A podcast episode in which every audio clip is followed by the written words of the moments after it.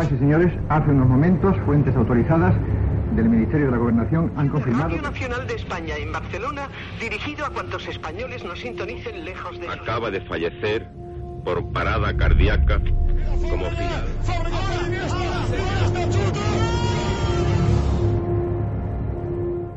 Historias de la historia.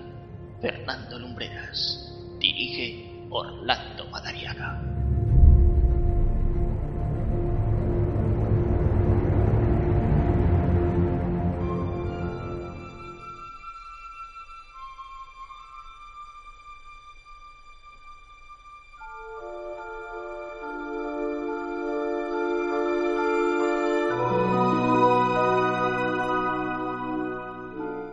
Muy buenas noches. En este viernes de otoño, lluvioso y frío, permitan que me siente frente al micrófono y que eche mano de mi archivo y concentre este volcado de la memoria en hablarles de un hecho que cuanto menos podría tildarse de temerario, ingenioso o sencillamente excéntrico. Ponemos en marcha los pesados engranajes de la máquina del tiempo y nos vamos a trasladar a la década de 1950 para colarnos en una historia trepidante.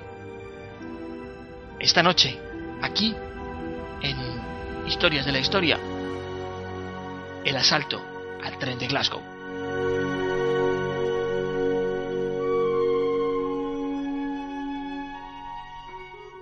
La historia mm, de su planificación comienza unos años antes, en la prisión de Lewis. Allí nos encontramos con el primero de los protagonistas de esta historia, Ronald Biggs, quien por aquellos días cumplía condena por pequeños robos.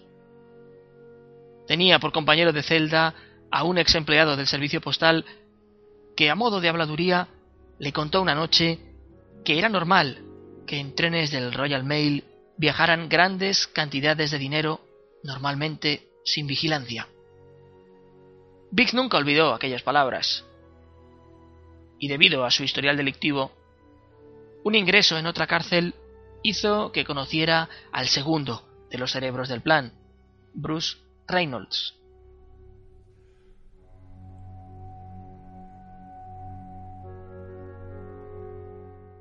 Entre los dos se creó una estrecha amistad que se vio interrumpida cuando Vic salió de la cárcel y terminara por reinsertarse en la sociedad. Vivía en el londinense barrio de Surrey, en donde regentaba una carpintería. Era un hombre con una vida aparentemente normal. Se había casado y su esposa esperaba un hijo.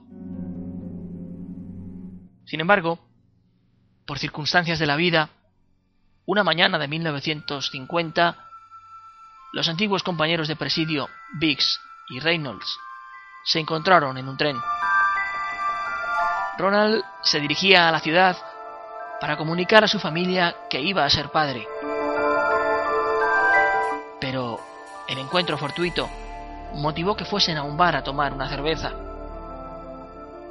Cuando ya eran varios los vasos vacíos de pintas que se apilaban sobre la mesa, Reynolds sugirió la idea de robar en el tren correo que cubría la ruta de Glasgow a Londres. Biggs trajo entonces a su mente aquella historia que escuchara tiempo atrás, casi como una confesión de celda, y decidió entrar en el plan. La cosa quedó ahí hasta que tres años después, Bruce viajó a Surrey expresamente para encontrarse con su socio y poner en marcha el operativo. Cuando se reunieron, Pix le mostró a su amigo un planteamiento perfecto de cómo podía llevarse a cabo el golpe. Todo estaba minuciosamente estudiado. Cada detalle había sido tenido en cuenta e incluso había reclutado a tres hombres más que intervendrían en otras partes del asalto. Sin embargo, necesitaban la experiencia y las dotes de mando que Reynolds podía aportar. El plan de Biggs resultaba sumamente atractivo. Podía realizarse en poco tiempo y además no requería el uso de violencia, al menos no demasiada. El encargado del resto de reclutamiento de socios y del establecimiento de una base de operaciones fue John Weather, uno de los hombres que había sugerido Biggs. Por su carácter tranquilo, era maestro en una escuela pública, no encajaba dentro del perfil de maleante y, resultaba fácil confiar en él. Unos días antes del robo, el equipo entero se instaló en la granja de Leatherslade, un plácido lugar apartado de la ciudad, cercano a las vías del tren. La fecha clave para llevar a cabo el asalto era el 8 de agosto. Ese día, los cinco principales bancos de Glasgow hacían arqueo y enviaban todo su dinero a Londres, ya que al día siguiente era festivo en Gran Bretaña.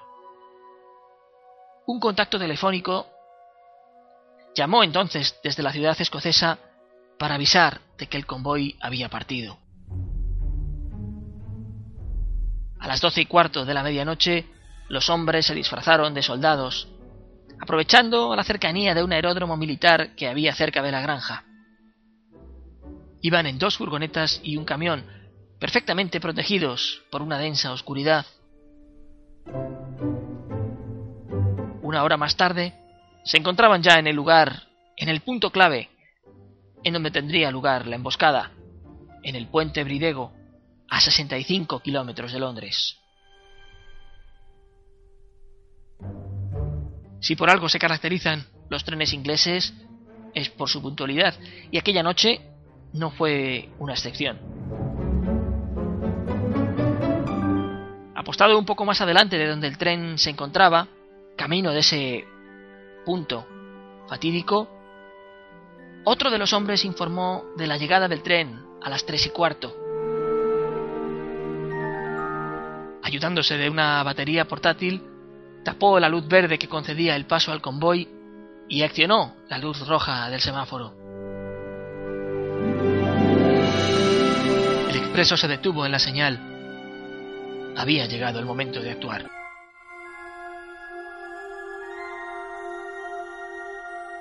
Desconcertado por la parada, el maquinista salió de la cabina para ver qué sucedía.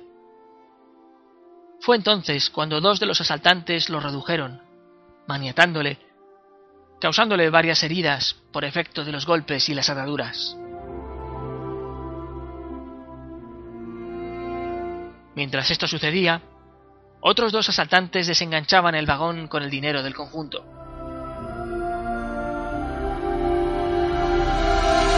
Desconcertado y adolorido, el maquinista fue obligado a conducir el tren hasta Bridego, en donde aguardaban los camiones que transportarían el efectivo. Exactamente una vez alcanzado el punto de contacto, el tren volvió a detenerse y el equipo extrajo las 120 bolsas con el dinero. El robo se había efectuado sin apenas violencia y desde luego sin sacar un solo arma de fuego. No hubo descoordinación ni imprevistos. Había sido la maniobra perfecta. Ya de regreso a la granja, se hizo recuento de lo sustraído. Eran más de dos millones y medio de libras esterlinas de entonces, una cantidad realmente escandalosa. Se nombró encargado de la investigación al prestigioso investigador de Scotland Yard, Jack Slipper, un auténtico sabueso que puso en marcha una audaz operación que culminó en poco tiempo con la detención de todos los integrantes del equipo. Cerca de una veintena de personas estuvieron implicadas en aquel asalto. Y es que esconder todo ese dinero resultó una tarea complicada, y fueron muchas las pistas que dejaron en aquella granja. Sin embargo, la historia del robo al tren de Glasgow no terminaba ahí. En 1965, Ronald Biggs se fugó de la prisión de Wandsworth, llegando a convertirse en el enemigo público número uno más famoso, desde el célebre Jack el Destripador. Todavía con parte del dinero de aquel golpe, se sometió a cirugía estética y se estableció en París, en donde estuvo viviendo un tiempo. Pero su siguiente destino fue Australia, en donde residió también una larga temporada hasta que en 1974 fue identificado en Río de Janeiro. Pero al no existir tratados de extradición entre Brasil y Gran Bretaña, no pudo trasladársele a Londres para ser juzgado nuevamente. En 2005, a los 72 años y con los achaques propios de la edad, decidió entregarse a la justicia. Decía que quería volver a tomarse una cerveza frente al Canal de la Mancha. Fue encarcelado en el penal de Belmarsh, en donde pasó una larga temporada hasta ser excarcelado como medida de gracia por su avanzada edad y su delicado estado de salud. La historia de los protagonistas de este robo ha sido llevada a la pantalla grande en la década de los 70 y se ha convertido en uno de los operativos para la comisión de un delito más complejos de todos los tiempos. El objeto clave para la localización de los 15 operantes del comando fue un juego de Monopoly. Después de cometido el delito, algunos de sus miembros se pusieron a jugar al conocido juego de mesa utilizando billetes de verdad. Al abandonar la granja, dejaron el tablero lleno de huellas que no resultó muy difícil cotejar. Y así fue la historia del asalto al expreso de Glasgow. Una vez más, la famosa eficacia policial de Scotland Yard surtió efecto. Y este año hemos sabido que Ronald Biggs, el cerebro de aquel temerario suceso, fallecía en su casa en Londres. Aún con la memoria de ese pasado de correrías que le llevó a formar parte de la historia más mediática de su tiempo. La historia que esta noche les hemos querido traer desde Viva Radio, la historia del expreso de Glasgow y su mediático robo. Y recuerden que si quieren sugerirnos alguna historia, algún relato, como este, o incluso si cabe más temerario, más misterioso, más desconcertante, pueden hacerlo enviándonos un correo electrónico a nuestra cuenta vivarradio.live.com dejando un mensaje en nuestra sección de contacto en la web www.vivarradio.es o bien con un mensaje directo a través de nuestra cuenta en Twitter arroba. Nosotros nos encontraremos aquí en este mismo programa la próxima semana. Hasta entonces, muy buenas noches y buena suerte.